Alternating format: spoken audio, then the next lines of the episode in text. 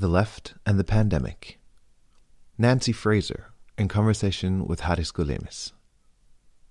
A recording from the 16th of April, 2020, from the series The Left Reflects on the Global Pandemic by Transform Europe.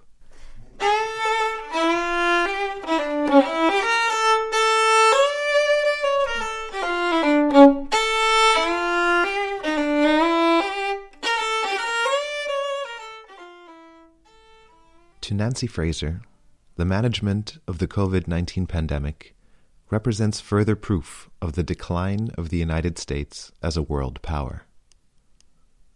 The strategy chosen by the Trump administration to deal with this crisis has clearly failed.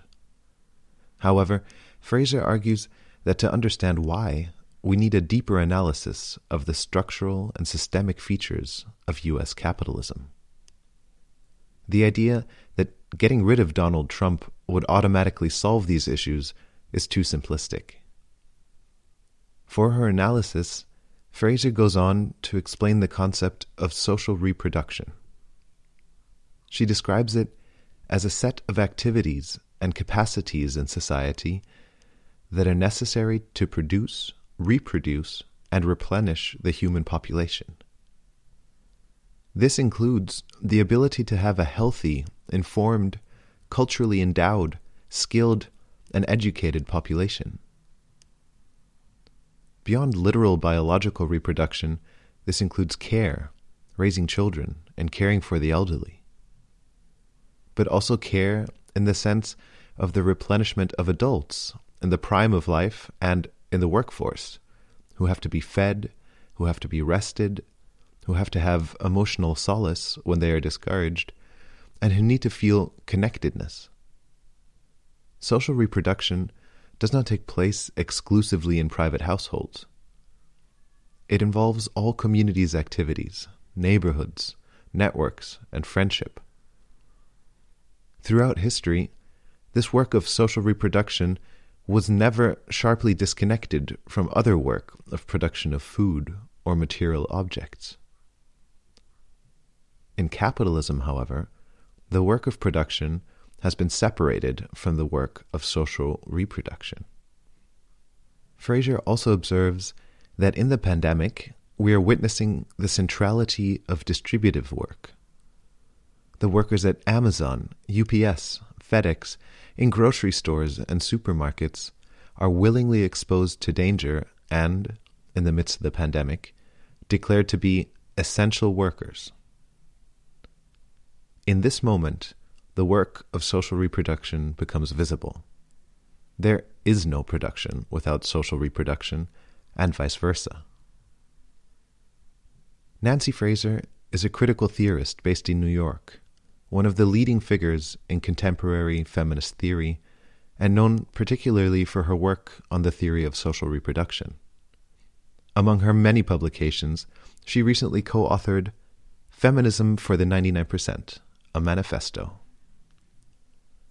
Our frequent listeners will also recognize the voices of Haris Golemis and Angelina Giannopoulou. Haris, who conducted the interview, is the scientific and strategic advisor of Transform Europe and the chief editor of Transform's yearbook. We once again have Angelina to thank for the moderation. She is a political scientist and facilitator of Transform Europe in the program Strategic Perspectives of the Radical Left and European Integration. The Mosaic blog is delighted to collaborate on this podcast with Transform, a network of 34 European organizations in 22 countries, active in the fields of political education and critical scientific analysis. The Transform Network is the recognized political foundation of the Party of the European Left. After the outbreak of the COVID 19 pandemic, the series The Left Reflects on the Global Pandemic was launched, in which various befriended intellectuals were asked to share their reflections, assessments, and proposals regarding the crisis. This is the fourth of six editions, all of which will appear here on Mosaic Podcast. Well, uh, good evening, my dear Nancy. it's, it's a great pleasure for me to, to see you and uh, talk to you. Well, four years after you gave the 10th Nikos Poulantzas lecture in Athens, where you presented your analysis on what you called crisis of, of care. So it seems that we can be happy even in tough times, like uh, the one we are uh, we are in, and uh, uh times are very hard in the U.S., uh, aren't they? Yes, uh, th- thank you, Haris, and and Barbara, it's uh, uh, it's great to um, to see you again, uh, Haris. And you're right; it, it it is a pleasure in the midst of uh, a terrible ordeal. You're absolutely right about um, the United States. Um, we ha- now have uh, more than one third of COVID cases uh, worldwide, and more than one third of deaths globally even though we have nowhere near one third of the world's population. So we are a kind of basket case for a complete uh, inability to deal with this situation.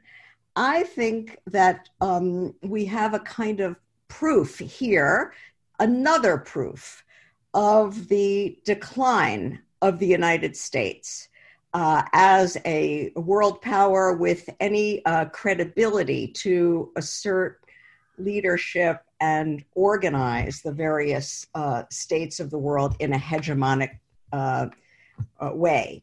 I think that historians will look back on this moment, um, well, from many perspectives. But one perspective is I think they will see it perhaps in the same light as they see the US defeat in Vietnam. That is, as a major historic failure of a country that claims now to be the world's sole superpower and the uh, moral, military, and economic powerhouse of the world. It's now the curtain is ripped away everyone can see that this is a paper tiger, that other uh, countries with far less wealth and resources in any quantitative sense have been able to deal with this terrible situation far better than the United States. So, this is at least one way to look at this as further proof of the collapse of American hegemony. Mm-hmm. Mm-hmm. Well, it seems that that uh, Trump's uh, administration uh, take uh, the necessary measures rather late. Uh, so he has uh, some responsibility. It, I mean, it has some responsibility. But the, the, quite recently, the, the U.S. president is, is trying to shift the blame to the WHO and the Chinese government. Do the American people accept his narrative?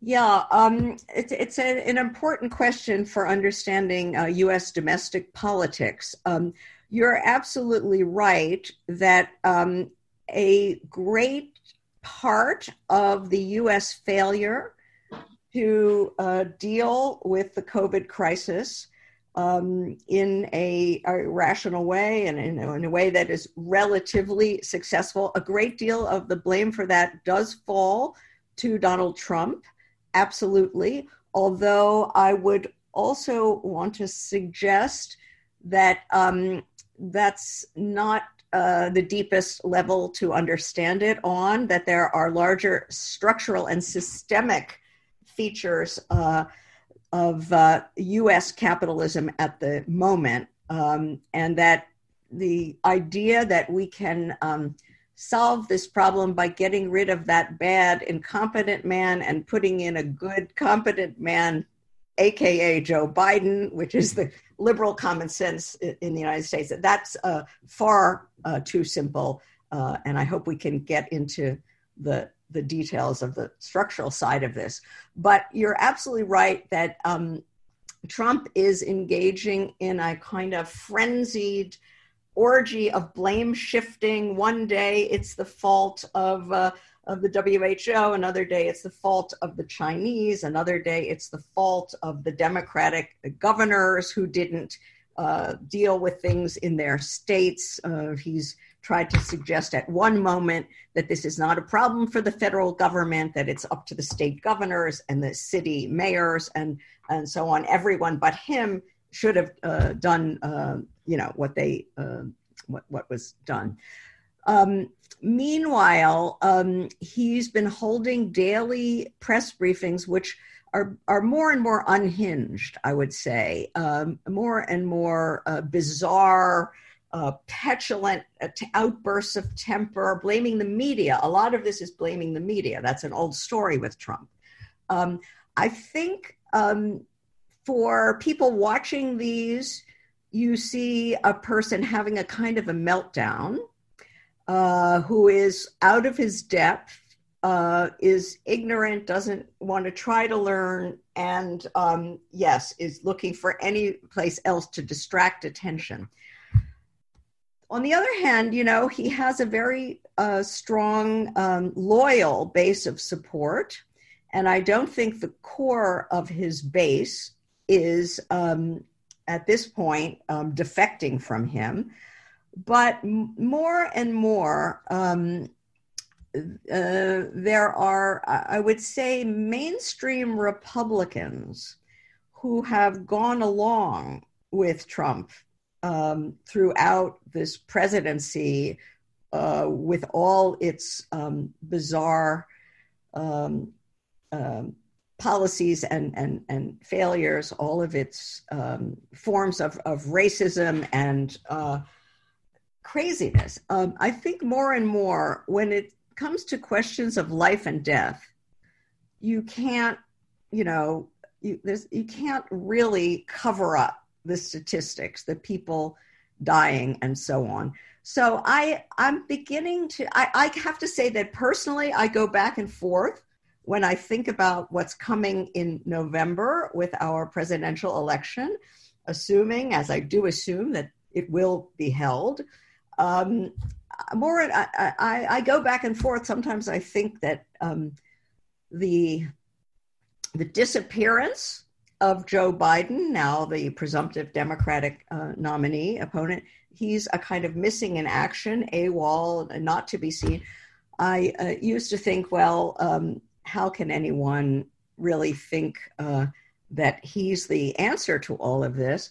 On the other hand, Trump's behavior is becoming so bizarre that now I think almost anyone could beat him, and that um, Biden's strategy of staying out of sight and letting Trump hang himself might not be a bad strategy for him, given that he, Biden, appearing wouldn't inspire that much confidence anyway. So I, I really don't know what to uh, what to uh, think here the uh, um, the one other point about the United States, and I think this will um, have something to do with our our election outcome. Um, Trump uh, Trump's main um, argument uh, for reelection, apart from all the sideshow stuff about migration and so on, um, his main argument has been the economy, and what he means by the economy is essentially the stock market. Uh, as long as the stock market is doing well, um, he famously has told uh, um, the uh, American population, You might hate me, but as long as your retirement funds are going up, you're going to vote for me. Well, they're not going up anymore.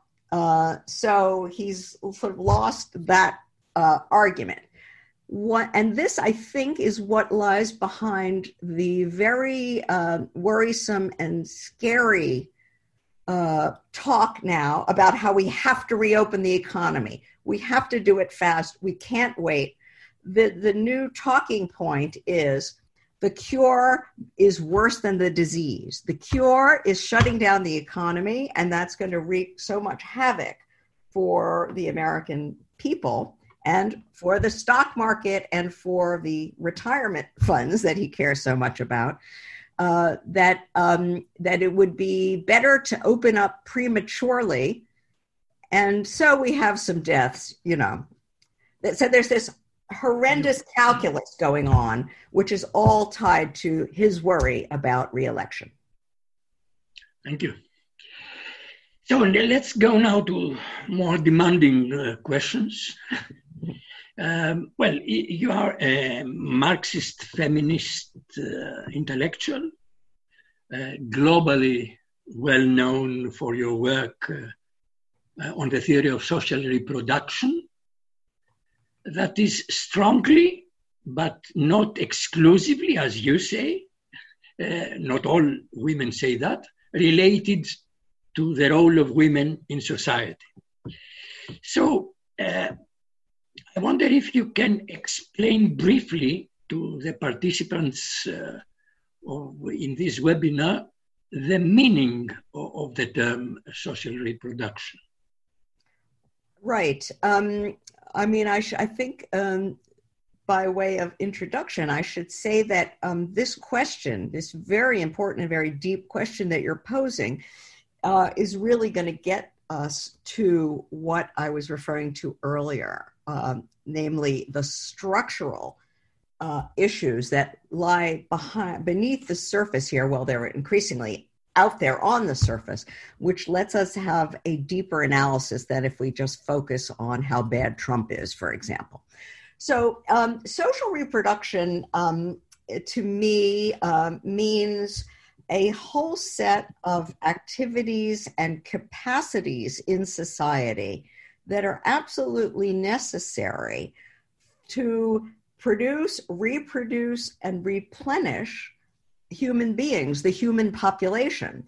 And this includes um, things like literal uh, biological reproduction, the, um, the, the uh, ability to have a, a healthy and uh, um, informed and um, uh, culturally uh, culturally endowed and skilled and educated uh, population. It means um, biological reproduction. It means care within the walls of a private household, which uh, includes uh, raising children, everything that that involves, caring for older people, everything that that involves, and the replenishment of adults in the prime of life, in, in the workforce, who have to be fed, who have to be rested, who have to have emotional solace when they are discouraged and uh, and connectedness. But it but it's a mistake to think that social reproduction goes on exclusively within private households. It also involves all the forms of community activity that knit together neighborhoods, uh, extended kin uh, networks, uh, friendship networks, um, all of the uh, grassroots uh, activity. You know, there's that famous saying, which is a great saying, even though Hillary Clinton, whom I don't particularly care for, often quoted it it takes a village. And that's really true. It takes a, a neighborhood, it takes a, a social world be beyond the walls of, of a private household to care for children, to care for older people, to replenish people who uh, who are in the prime of life, uh, and so on. So this is a, um, a, a very broad set of activities. And the, the first thing I want to say about it, beyond the, the that stark definition, is that in almost all societies in human history, the, this work of social reproduction has never been sharply separated from other work of uh, producing uh, food or, or, other material objects, uh, building houses, uh, schools, and so on. This has all been part of the same social universe.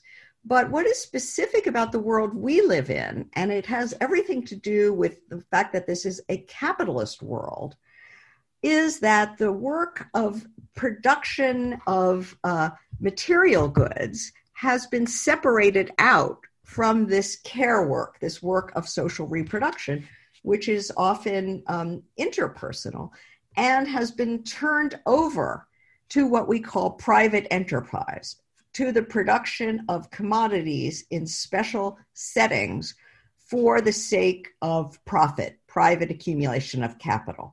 So we have a split that is specific to capitalist societies between the not exclusively unpaid, but often unpaid work of social reproduction, which is left either to private uh, uh, networks and households and uh, individuals, especially, but not only to women who have more than their fair share of the obligation to, for this work, a split between that and, all, and a whole uh, other set of uh, forms of work and labor and activity that are performed largely for pay, for wages in the so called private sector, uh, where the key issue is um, accumulation of privately appropriated surplus in the form of profit.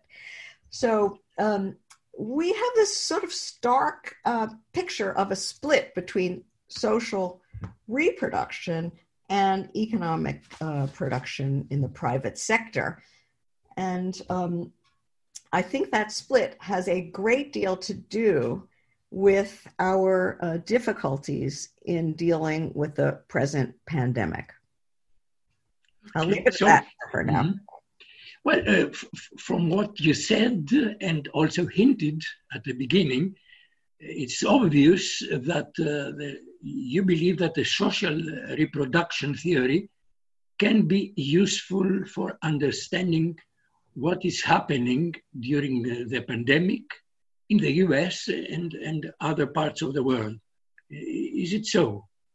Absolutely. And I think there are several different aspects of this. So I'd like to um, start by talking about um, the sort of public sector uh, and its role in supporting and uh, and actually uh, um, um, creating uh, social reproduction, supplying social reproduction, because um, uh, capitalism um, started, or let's say industrial capitalism, uh, say in the 19th century, um, involved um, a kind of um, very ruthless uh, and callous exploitation of uh, workers and in large numbers of um, women workers and child workers in the mines and in the factories of the 19th century in the great industrial centers without any concern for what that meant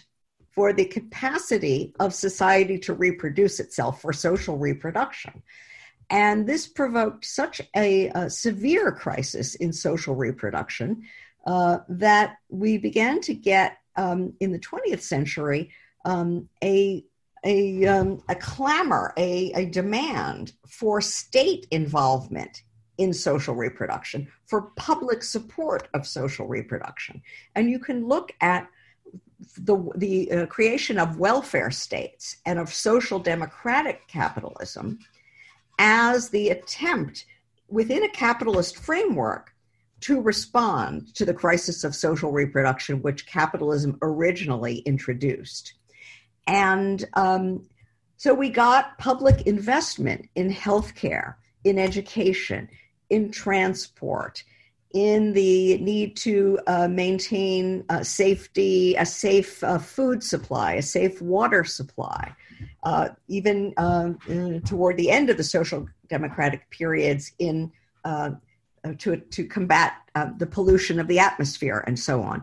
So we got environmental, health, transport, uh, occupational safety uh, and so on. All of this became part of the government responsibility. And that is a way of saying we're not going to leave all the demands of social reproduction any longer in the hands of private communities and private households.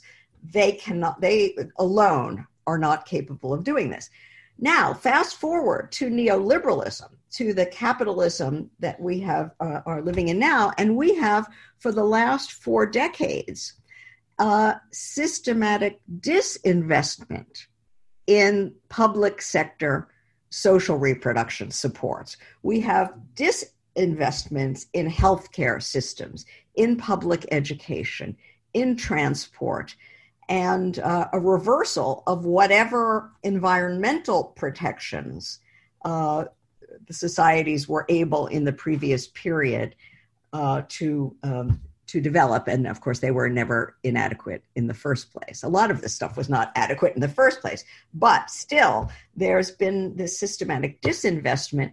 And so, what one thing we are seeing now, and this is really part of the uh, COVID crisis and the deeper underlying aspects of it, we are seeing now how the accumulation of all of this, the unpaid costs for social reproduction are right uh, coming back uh, in uh, full force. Uh, we see very clearly how everything that we would have needed, all the public capacities that we would have needed to deal with this crisis, have been allowed to deteriorate.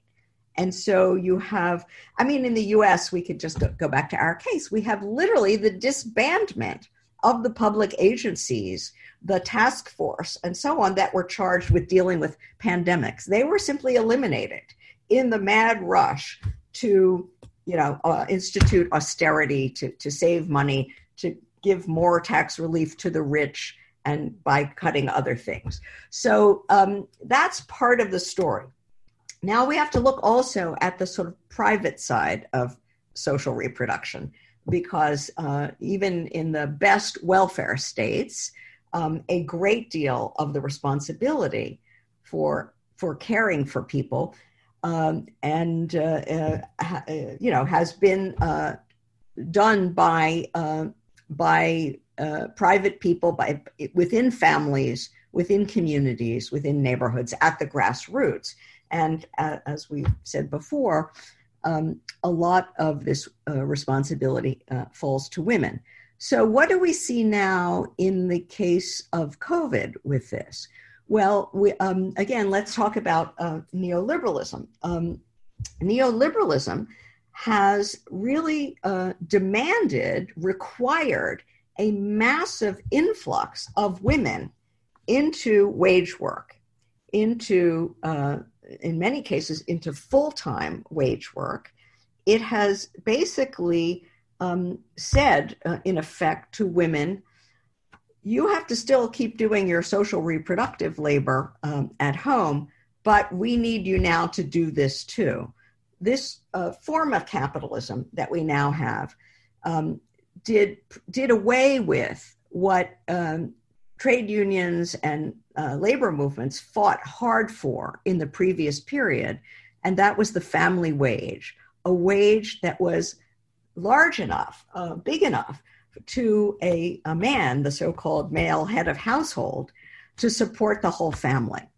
That was an aspiration for much of the working class, even though it is true it institutionalized women's dependency and a kind of, uh, of male domination. Nevertheless, it was the demand of the working class and was supported by many working class women um, because it was understood that this was uh, um, a, um, a, a claim against capital for a larger share of the wealth that capital produced. Neoliberal capitalism has done away with the family wage. There has been a general depression of the wage level, and therefore the requirement that every household contribute many more hours of wage labor in order to maintain anything like the same standard of living that those privileged portions of the working class had when the family wage existed.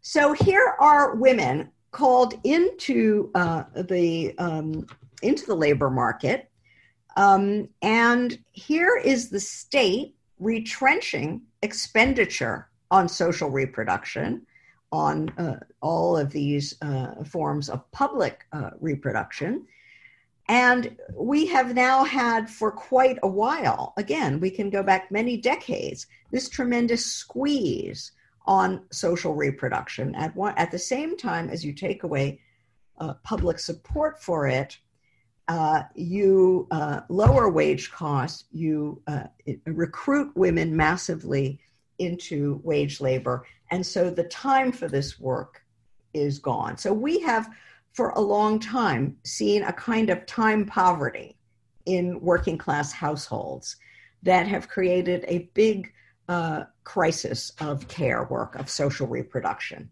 Now we add COVID into this. Okay, and now we have the shutdown.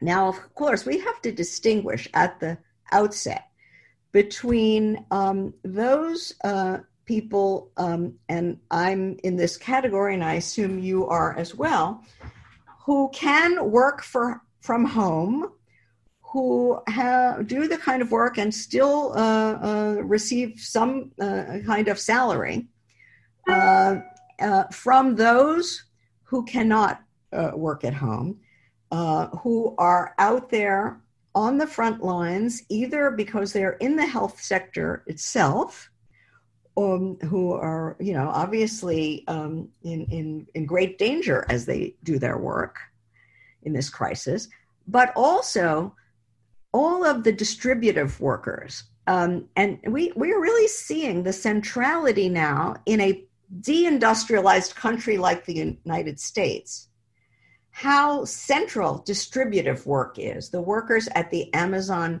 warehouses, the workers at uh, UPS and uh, FedEx and other uh, uh, delivery services, um, and so on. So th- these are now essential workers, as we call them. Uh, workers in grocery stores, in supermarkets, uh, is suddenly a- essential workers. Um, so these people are in a are exposed, they're in a dangerous situation, they still have paychecks coming in. Then we have to talk again about all the uh, involuntarily, recently unemployed, furloughed, or literally fired and laid off workers who are not getting any pay and who are at home under stay at home orders. So we have a huge um, sort of uh, complex new forms of stratification here. And um, for w- what it means is that um, suddenly those at home um, now have the schools shut and are having to either, if they're not literally homeschooling their children, have to provide the interface for their children to access online learning if indeed they have internet access and the needed devices. Um, we have um, the whole question of, of shopping and, and who's going to do that. Now, I am um, a senior, and as is my partner. So, um, in our case, uh, because there are also some underlying conditions, we're not going out. We have to organize uh, people to get uh, food and and leave it uh, in a contactless way at the step of our our house. Um, we have to go through elaborate disinfectant procedures with respect to the mail and the groceries and so on. So the whole landscape of what it means to do social reproduction has changed dramatically. And what we now see it this social reproductive work is visible now in a new way. Uh, I think everybody can see it.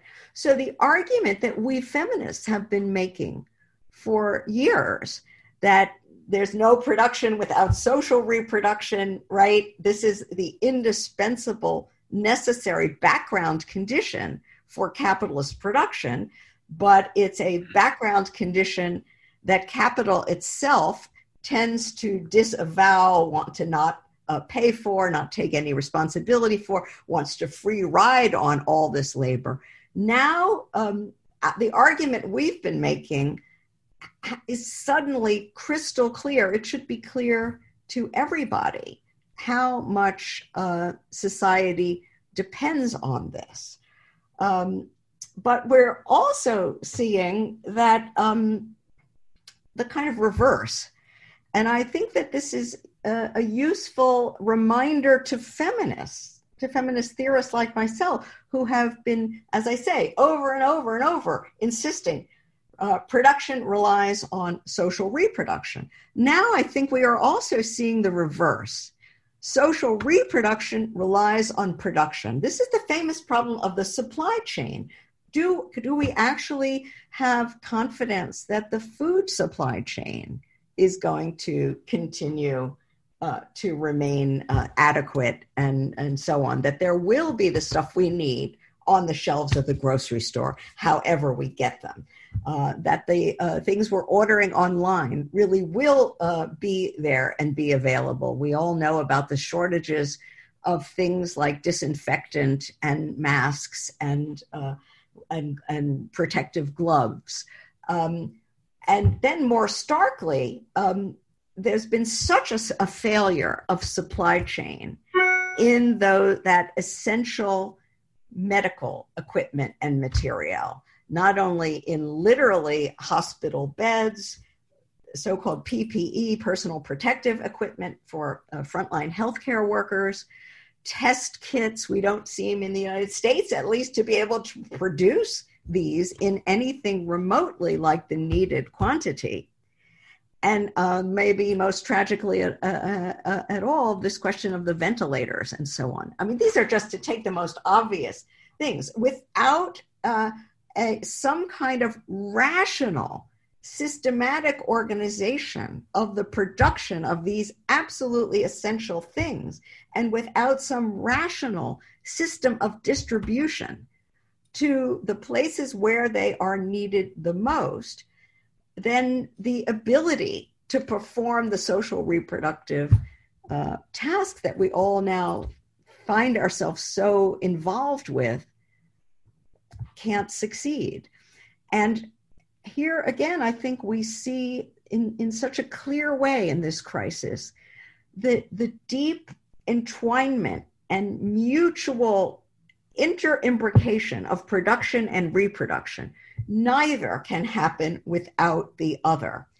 So, um, and, and then we also see the how the the way that capitalism divides these things and poses them against each other in a kind of zero sum game its fundamental irrationality in being a, unable to organize a, a, a, a rational and fair uh, system of producing what people need, of distributing uh, uh, according to on a rational basis, according to need, uh, of organizing um, uh, uh, the care work in a way that interfaces rationally with the productive work. All I, I would say that um, that that more than a it's it's not only a crisis of social reproduction it's a crisis of production of distribution and uh, fundamentally of an entire social order. So from my point of view um, the covid crisis is a kind of a massive global textbook argument for getting rid of capitalism Okay, thank, thank you very much. I, I think everybody uh, enjoyed this wonderful analysis. Uh, Angelina, um, I have another question on, on what is to be done, but I, I think we can keep it for the end. Uh, let's have questions now. Okay? From the audience. Okay, okay. Thank you. Thank you both. We have already many questions in the Q&A box.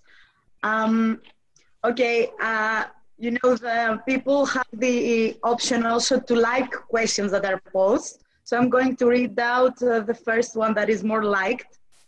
How do you see the relationship between COVID crisis and the ecological catastrophe? And within that, how do you view the eco-socialist perspective that argues it is not only sufficient to criticize capitalism, but also the productivist aspect in Marxism and socialism. great. It, it's a terrific question. I can see why so many people liked it.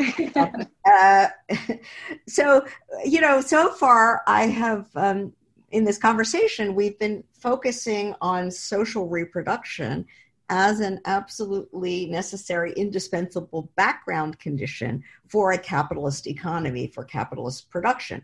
But we can make exactly the same argument. We should make exactly the same argument uh, for, in, in, an ecological vein that a, uh, a sustainable um, and habitable planet, uh, a, a, a, biosphere that uh, we can live in that, that supports life, human and otherwise, is equally an indispensable precondition for capitalist production, indeed, for any uh, system of production at all.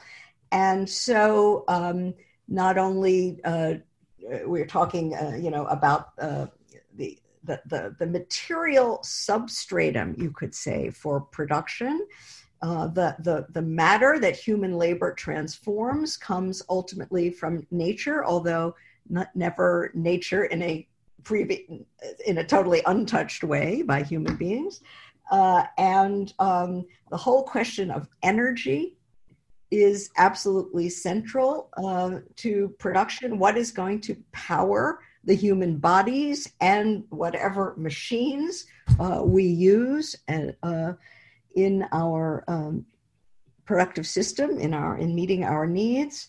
That's an absolutely crucial question, as is the whole uh, question um, deeply related of um, of climate, of of atmosphere, of uh, sea levels, uh, and so on. So um, I am um, absolutely committed to eco socialism, just as I'm committed to feminist socialism and anti racist socialism and democratic socialism. Of course, the problem is how do you, what do you call yourself without you know wanting a verbose string of uh, terms? I'm a democratic eco-feminist anti-racist socialist. Uh, anyway um, so for me, um, the uh, the whole ecological critique of capitalism is fundamental, um, and um, I, I, I want to just sort of uh, say uh, one thing about the COVID crisis before I get to the question of productivism. Um,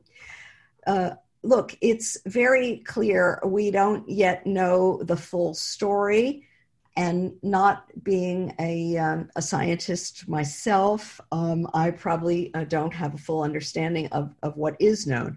But it is very, very clear that the whole coronavirus family and many other forms of pandemic that we have seen, and I suspect will uh, see plenty more of in the future, um, have to do with this species crossing uh, of, uh, of viruses in various animal populations that jump uh, from animal to animal and eventually to human beings. And this has a great deal to do with the sort of um, uh, destruction and compromising of various animal habitats and the uh, shifts of animal populations into new niches where they are uh, contending um, in close proximity to other animals that they're not used to being around and to human beings. And we do know that this question about the wet markets um, is uh, uh, where um, uh, where animals are bought and sold uh, is uh, implicated in this, with without at all wanting to endorse um, the horrible Trumpian locutions about the Chinese crisis and all of that. We, we, we do know that scientifically that uh, that is at least part of the story, if not the whole story. So there is definitely an ecological um, uh, um, component of this whole question of pandemic and coronavirus and COVID 19 in particular, uh, which uh, I think we're going to be uh, hearing a lot more about and coming to understand much better in the future. Um, there is no question that um, the uh, industrial and uh, uh, other forms of, um, in, let's say, invasion of habitats, uh, whether you're talking about industrial fishing or mining and other extractive uh, industries, um, cutting down rainforests, and uh, so on and so forth, that all of this is doing uh, things to the planet that beyond uh, climate change and greenhouse gas emissions and and all of that, uh, it's un- unleashing uh, uh, disease. There's no question that we're going to see more and more of this species crossing. Now, let me just say a word about um, productivism. Um, um, uh, he,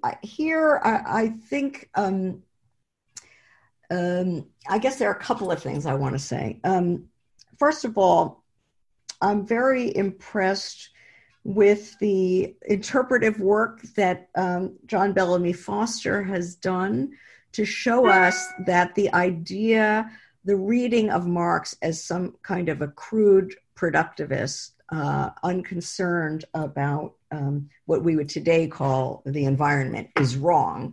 That there is, there is a great deal in the corpus of Marx's writings uh, that could be read as a kind of environmentalism avant la lettre.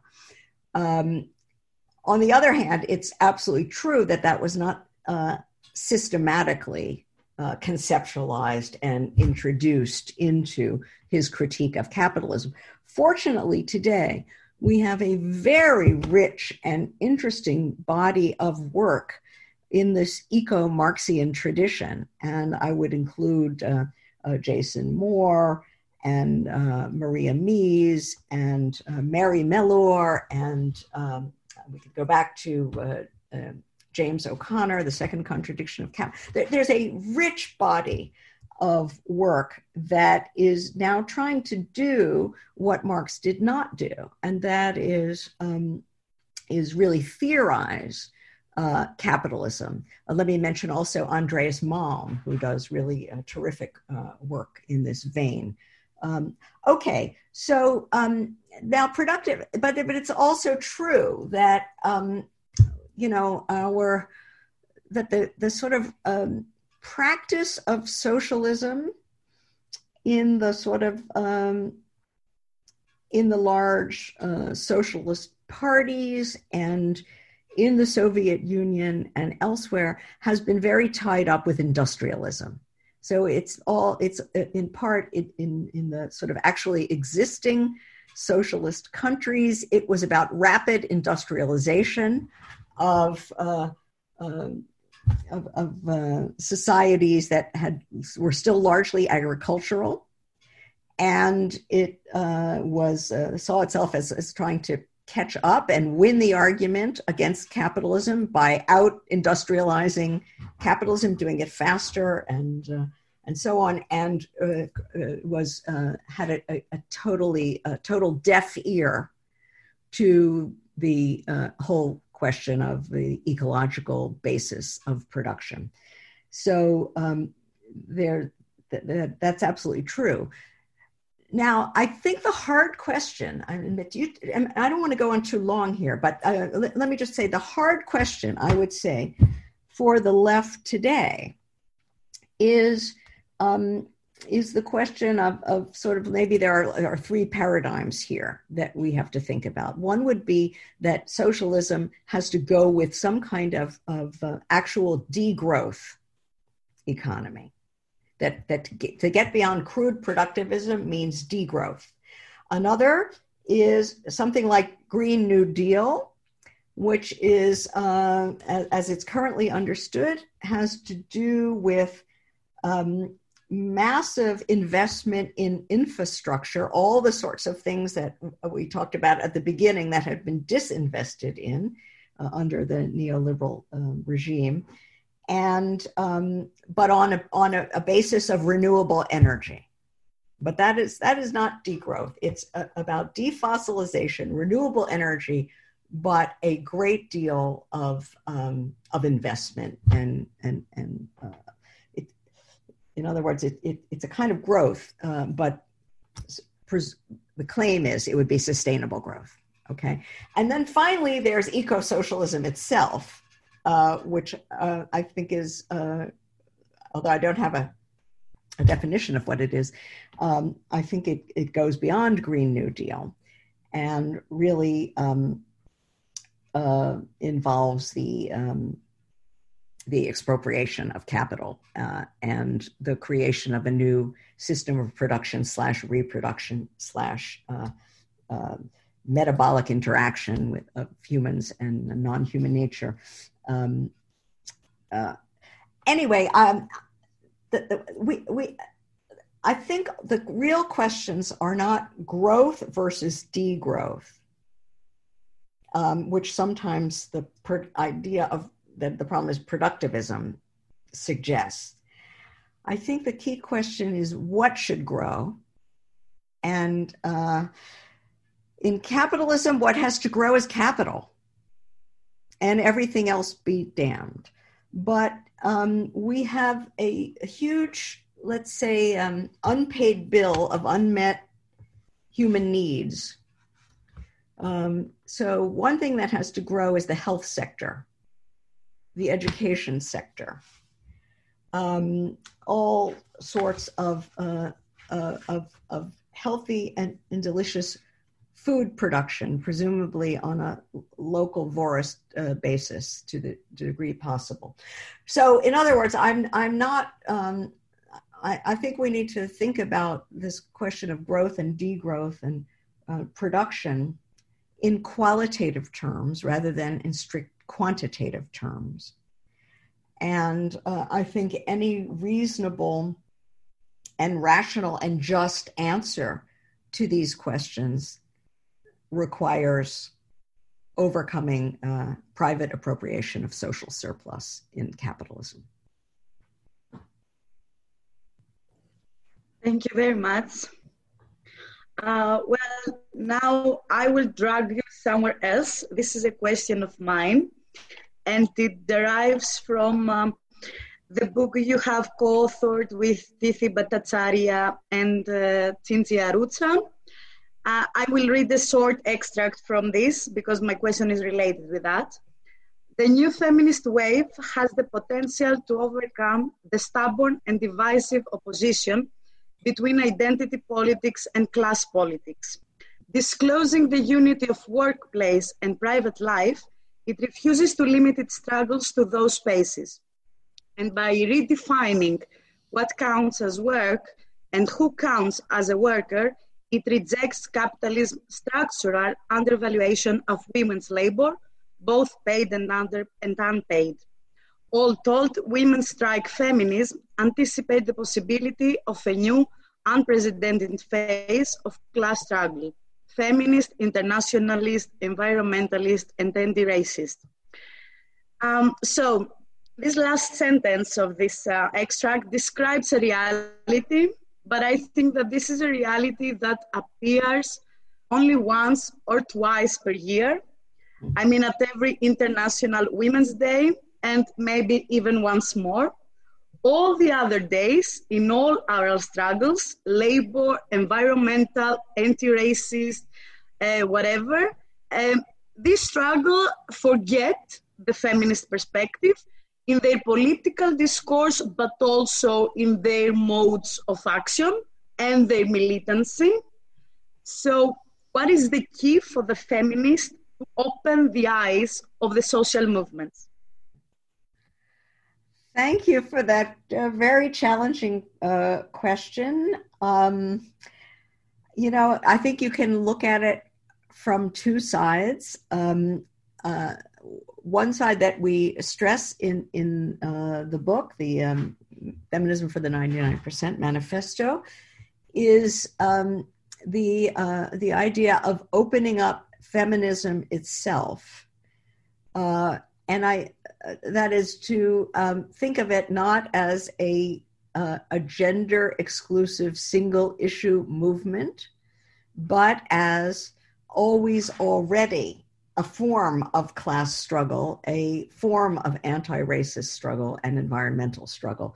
So, in other words, um, the, the, the main thrust of this book, from a polemical point of view, is to argue against liberal feminism, the feminism of the professional managerial class, or if you like, of the 1%, which um, believes and, and in its practice that um, you can talk about something called gender, which is isolatable and not always already intercut with these other major social fault lines and perspectives. And of what and that feminism ends up being a feminism that cannot uh, actually uh, liberate or improve the lives of the vast um, majority of women in society in the world, um, let alone the vast majority of men and children. So um, we're making that argument, and then you raise from the other side um, um, how do we get the the movements for for which gender is not at the center how do we get them to um, you know, make make gender uh, integral to their movements so it's the same problem from the other side and um, I mean, the the only I can give you a couple of uh, of of answers. I mean, the the first one would be that feminists have to do what we have always done, and that is to call out wherever it appears forms of androcentric or sexist or gender blind political thinking, political practice uh, that it turns out on its own terms to be inadequate. I mean, there's a simple, uh, sort of pragmatic argument. None of these movements can, by itself, create the forms of social transformation that are necessary to deal even with the specific agenda that uh, that is specific to a given movement. The only uh, way to make the kind of deep structural social transformation that any movement requires to achieve its aims is through a coordinated, broad based struggle, a set of alliances, if not a single party, uh, that encompasses all these movements. So, one thing we do in this Feminist Manifesto, and I've been trying to do in all of my work, has been to sort of draw a map that um, sort of shows how things that are experienced as separate, different, not intimately on the surface connected, how they really are connected in how environmental questions, questions of gender justice, questions of racial ethnic oppression, uh, case, cases of uh, migrant uh, um, oppression, how, how all of these issues are arise in a non-accidental way from one and the same social system, one and the same institutionalized social order that is capitalism.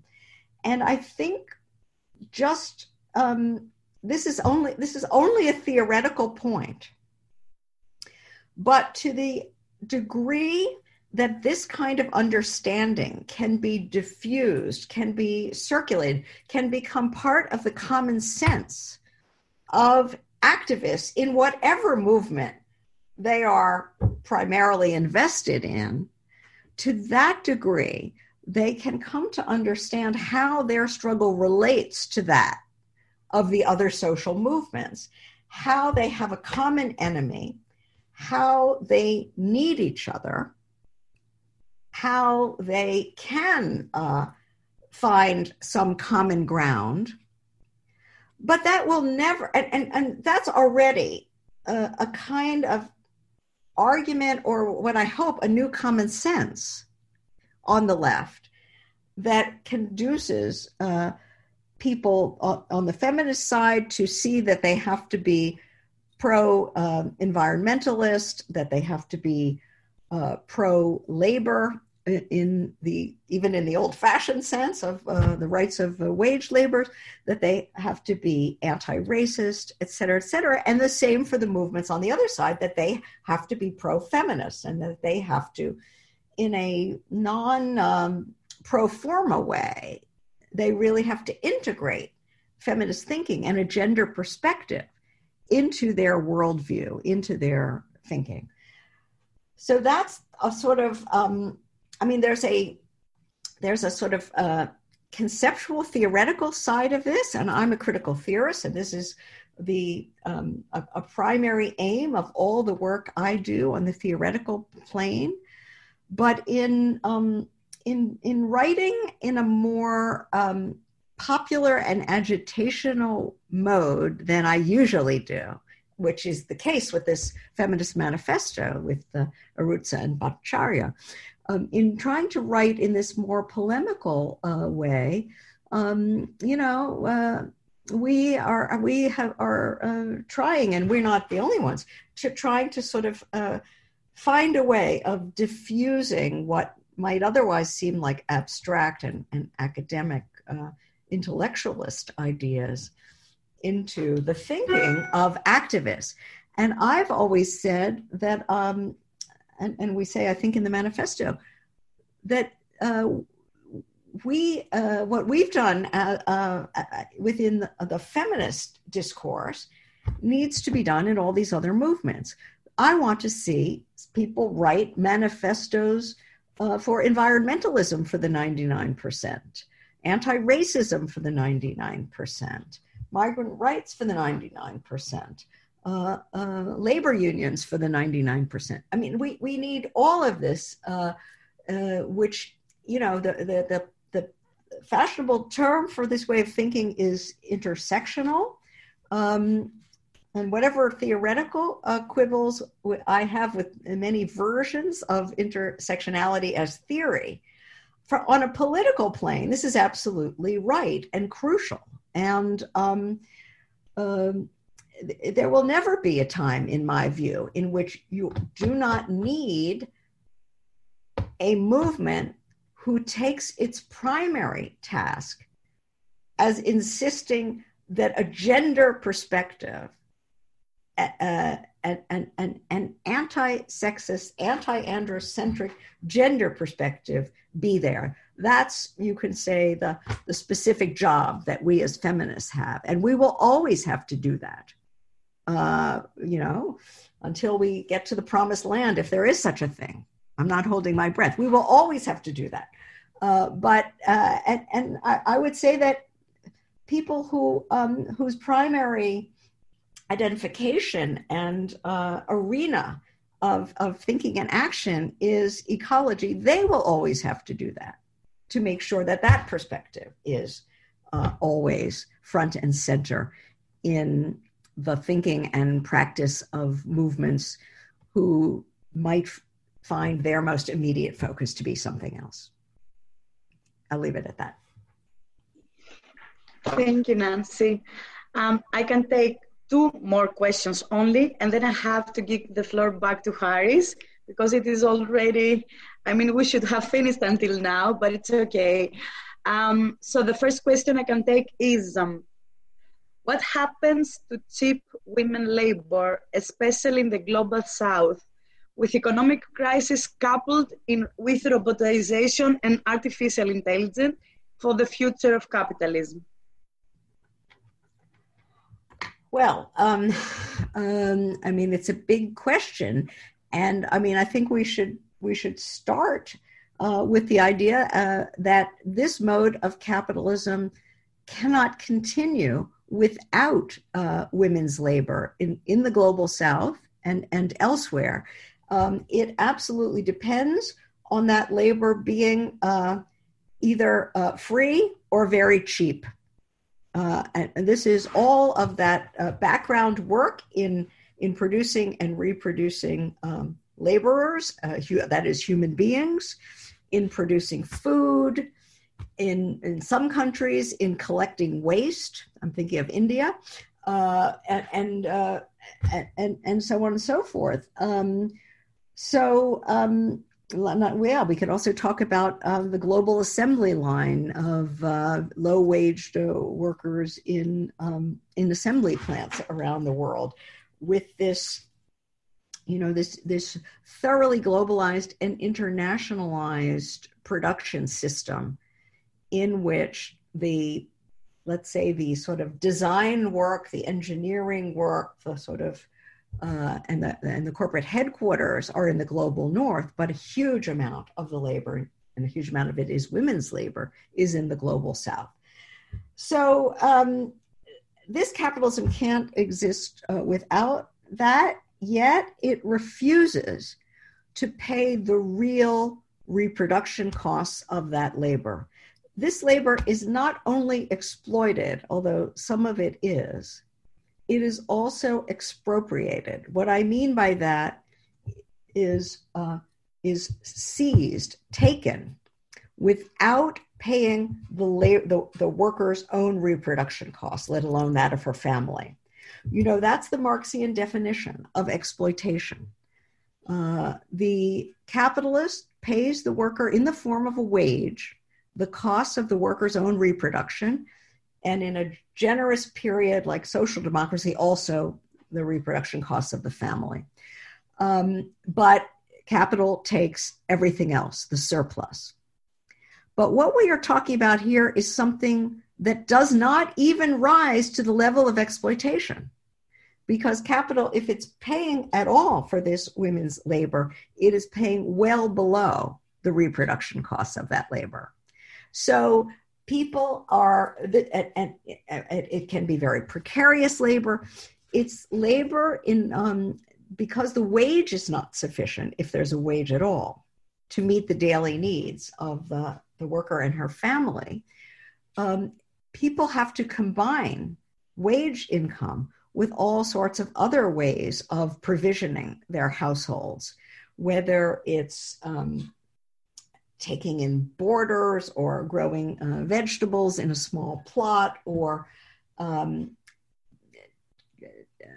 wet nursing. I mean, you know, there are millions of historical uh, ways, and and depending on where we're talking about, there is this uh, having to patch together a an income in a way that is deeply stressful, deeply insecure, uh, and so on so i mean that's a huge part of the job uh, for socialism right? I, I mean I, I, in, in in the thinking that i've been doing about what socialism might mean today or should mean today one issue apart from the the rationality issues that i mentioned before of overcoming the irrationality of capitalist systems of production distribution and reproduction.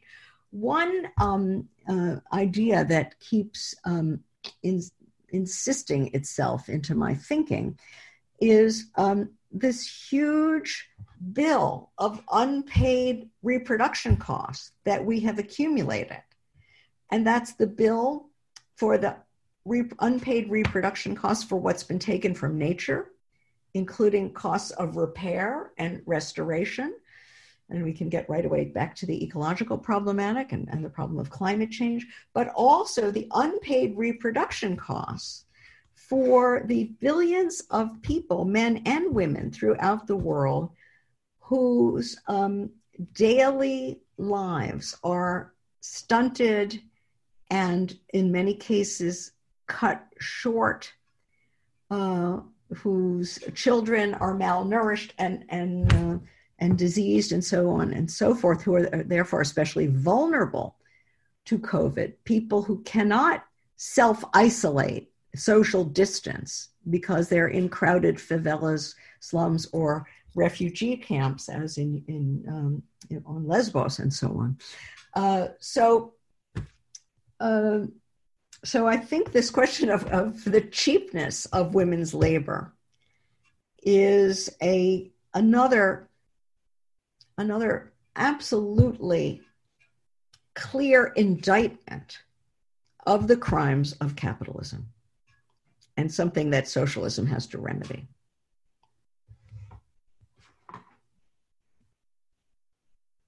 Thank you. Um, I will take a question that I think will allow you to make also some more strategic um, remarks. In this situation you analyze, are there new, new political actors emerging which can carry transformative movements? Who are they? Or is it existing ones in new coalitions, for example? I envision care workers and unpaid carers as a potential new political force to demand transformative changes. Do you see a potential in these carers? If so, what are conditions to propel the potential? Yeah, thanks for that. Um, I, I, I, mean, I, I would say, so, I think I have to say all of the above. Um, um, there are new, uh, new political subjects uh, emerging, and um, but that doesn't mean that the old ones go away. I, mean, the old ones remain important, and some new, some new way of uh, thinking that can uh, bring them to see themselves as part of the same political universe and as being on the same side and, and needing to uh, cooperate in some way or another.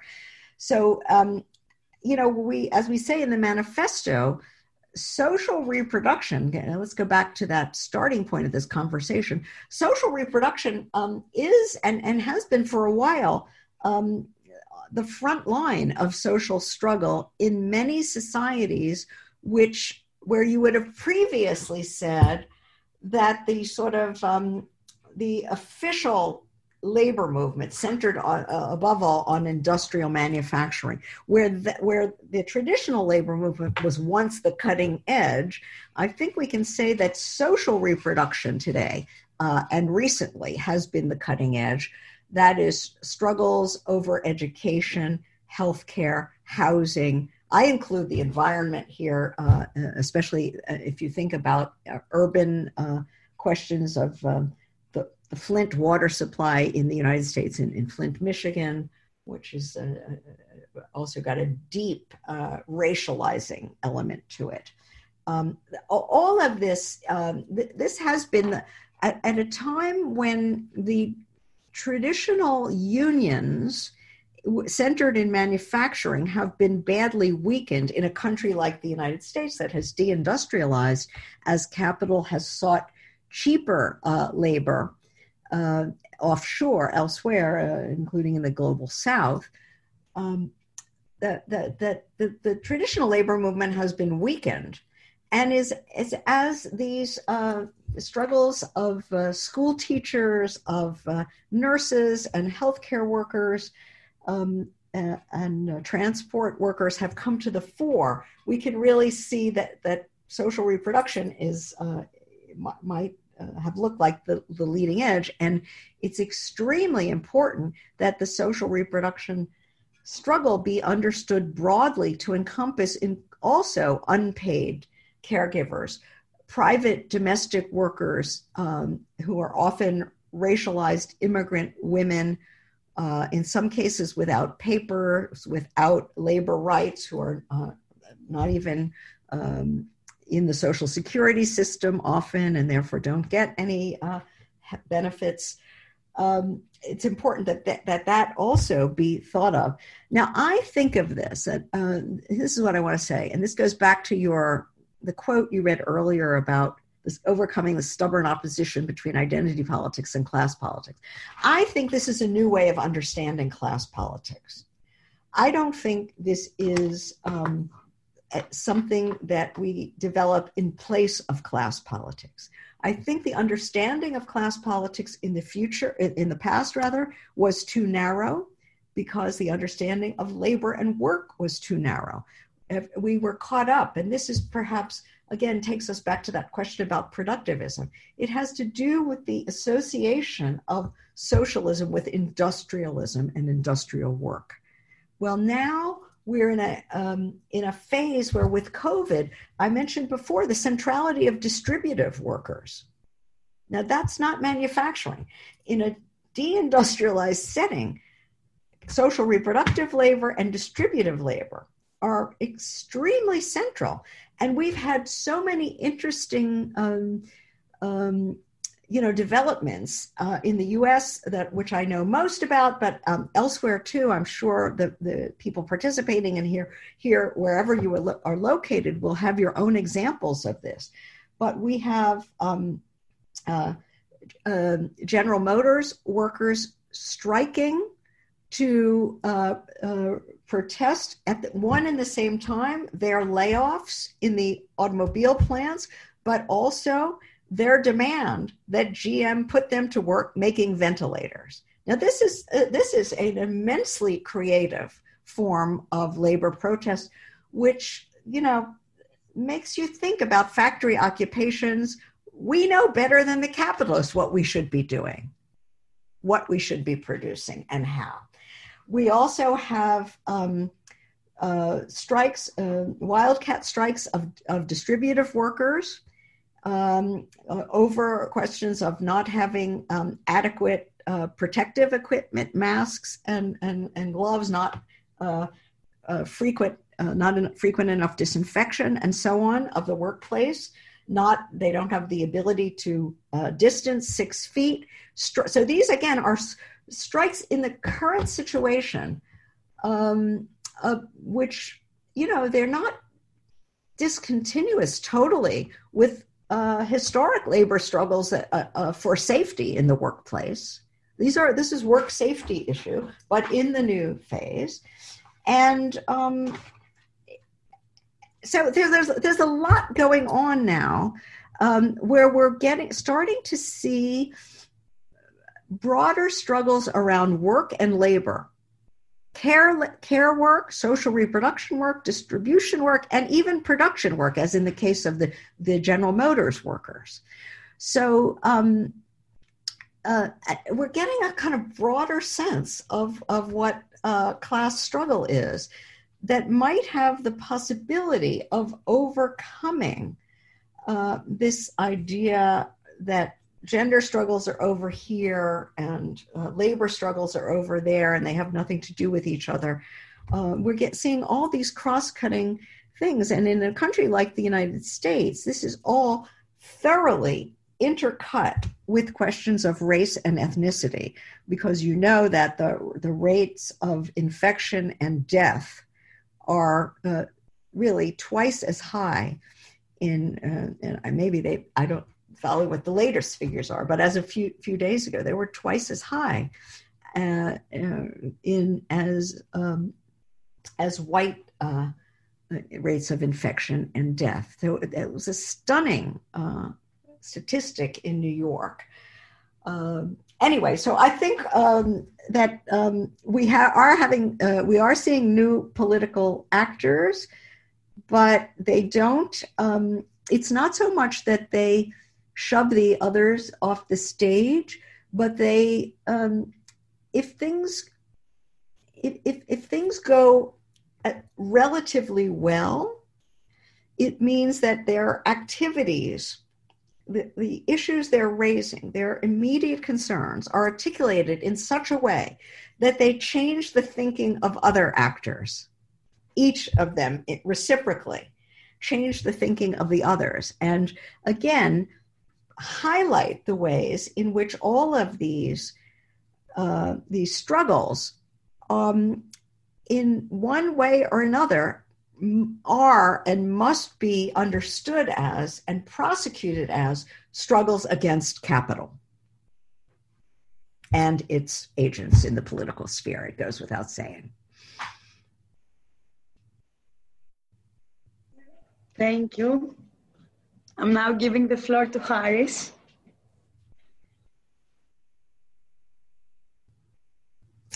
I think he's. Haris, your microphone. Turn on your mic. Yeah. Okay, so uh, let, us see if we can end uh, this fascinating uh, webinar sending an optimistic message. Well, Nancy, you already said that the crisis has revealed the incapacity of, of capitalism to face a serious health problem in the interests of society. However, politicians and parties of social democracy, but also of the reformist left, only suggest Keynesian solutions for the future, which in fact I'm not sure uh, whether they are feasible, but that, that's another question. Um, now, do, do you think that the organized radical eco-feminist left, in cooperation with the trade unions and social movements, is able to elaborate and propose to people a project for a post capitalist transformation, or is this just a utopian dream? Please give me a satisfactory answer. Okay. Well, um, look, we're at a uh, an epical historical moment. Um, you could not ask for a more convincing demonstration of the irrationality and the incapacity of capitalist systems to deal with actual human problems and tragedies. Um, that much is clear. So I, I have thought even before COVID um, that um, we were in a um, a period of capitalist crisis, a kind of interregnum period, where the form of capitalism that we've been living in, neoliberal financialized capitalism, uh, was really um, unraveling in the sense that it was unable to have the convincing, credible character that it could actually um, right uh, organize a reasonable form of life for, for people. I think covid uh, only intensifies that sense of a hegemonic crisis uh, while adding as i said at the outset the idea that the the, the so-called hegemonic power the united states uh, is completely bankrupt as a, a world leader for this system so it's a moment where people where, where the official common sense loses its ability to persuade, where the official political leadership and political parties seem more and more incapable of delivering what we need. So it's a period in which people are, are looking around for new leaders, new ideas, new political projects and programs. They are willing to think outside the box. Now, we saw that um, not so long ago, with the rise of uh, right wing authoritarian populisms, including Trumpism, uh, uh, that they don't always look in the right places for alternatives and solutions. Although the, the rejection of a hegemonic uh, neoliberalism was itself perhaps a step forward in consciousness, that doesn't mean that, that where people go is the right place. In fact, I think politically speaking, it's a time of great volatility. I think I would predict that you're going to see um, um, uh, development of left projects, of right wing projects, of all kinds of projects, and that people are going to be jumping around from one to another going from Trump to Sanders to Sanders to Trump, and just to use the you know obvious American uh, uh, version of this. So um, there's no doubt in my mind that this is an opportunity for the left to do just what you said, to develop a project that goes beyond Keynesianism. Uh, because, like you, I have my doubts that Keynesianism really is feasible now um, certainly can't it's impossible to uh, imagine how it could be universalized globally uh, in some new form of a global social democracy um, ne- nevertheless I, the the the can well a, a couple of things um, i would say that even the um, development of of keynesianism presents an opportunity for the left because um, what that does is say that um, if, if, if Keynesianism means, among other things, that we're going to put social reproduction front and center and start taking responsibility for it and infrastructure, uh, including uh, dealing with climate, supposedly, um, uh, you know, we can uh, push that agenda and, and show where and exactly how and why it's going to be necessary to undertake a more fundamental restructuring of the whole social order, including questions of private ownership uh, that the Keynesians themselves uh, think they can um, stop short of. But whether a, a, a powerful and persuasive left project will actually emerge is a question that I can't possibly answer. Um, I mean, the fact that there are uh, webinars like this going on all over the world. I watched one not too long ago with Mike Davis, uh, with Naomi Klein. I mean, there are there, there there's an audience for this. There are and and there are. Uh, you know there are real efforts and i don't just mean individual efforts but you know collective uh, uh, efforts that um, that I, I'm aware of, and, and, I'm sure that you're aware of, that are uh, generating lots of interesting papers and documents and and thought pieces. Uh, how it, it comes together in, in, the end, or if it comes together in the end, I can't say. These things are never guaranteed, but I will say that crises like this are quite rare in history. They don't come along every day.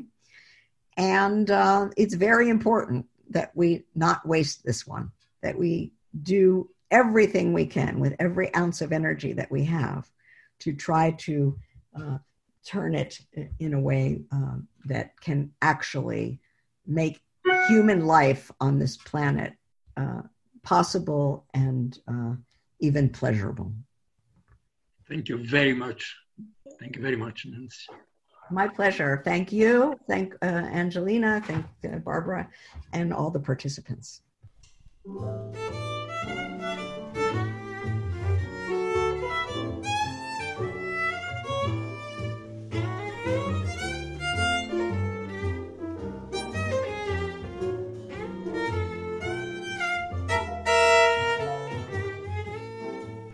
Der Mosaikblog sowie dieser Podcast entstehen eigentlich hauptsächlich aus unentgeltlicher Arbeit. Wir sind allerdings auch spendenfinanziert. Unter www.mosaik-blog.at unter dem Reiter Spenden gibt es die Möglichkeit, einmalige Spenden oder auch Daueraufträge einzurichten. Und die, die gerade finanziell gut dastehen, könnten sich überlegen, vielleicht noch andere linke Medien etwas zu fördern – um 120 Euro gibt es beispielsweise ein Förderabo für den Augustin. Oder aber auch die Anschläge lesen sich wirklich gut. Unser Jingle stammt von der hochtalentierten Sejin Jeon, deren Interpretation des Jazzklassikers Summertime wir auch hier im Abspann hören.